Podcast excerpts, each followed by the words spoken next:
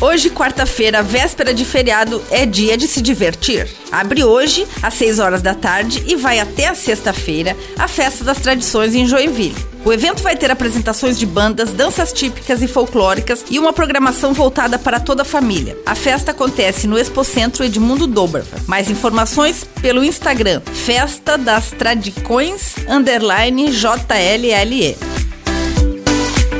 Às sete e meia da noite, tem a apresentação do documentário Canal Kiba, de Gustavo Caboclo, no projeto Arte, Cultura e Psicanálise do SESC.